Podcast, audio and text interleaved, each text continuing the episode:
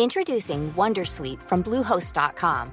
Website creation is hard, but now with Bluehost, you can answer a few simple questions about your business and get a unique WordPress website or store right away. From there, you can customize your design, colors, and content.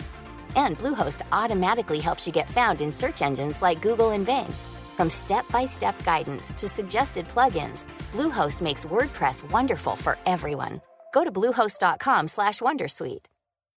Millions of people have lost weight with personalized plans from Noom, like Evan, who can't stand salads and still lost 50 pounds. Salads, generally, for most people, are the easy button, right? For me, that wasn't an option. I never really was a salad guy. That's just not who I am. But Noom worked for me. Get your personalized plan today at Noom.com. Real Noom user compensated to provide their story. In four weeks, the typical Noom user can expect to lose one to two pounds per week. Individual results may vary.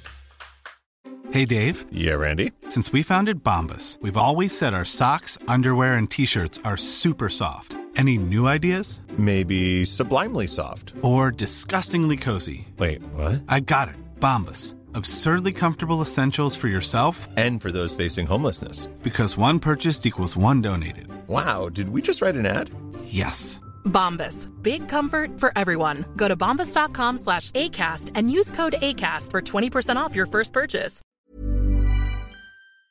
El otro día pudimos ver el set de grabación de La Pija y la Kinky, que no es una cocina de estudiantes, y la gente se sorprendió al ver todas las cámaras, toda la iluminación que puede tener un video podcast. Y es que tenemos la errónea sensación de que un video podcast es poner una cámara y ya está. Y no, requiere más equipo, más preparación, un espacio preparado para ello, multicámara y luego eso solamente es la parte física, porque la parte de edición es muchísimo más fácil editar audio que editar vídeo. ¿Que quieres hacer un video podcast con Zoom y subirlo con las pantallas como si fuera una videollamada? Bueno, allá tú, pero yo para hacerlo así no hago un video podcast. Yo si hago un video podcast lo hago bien.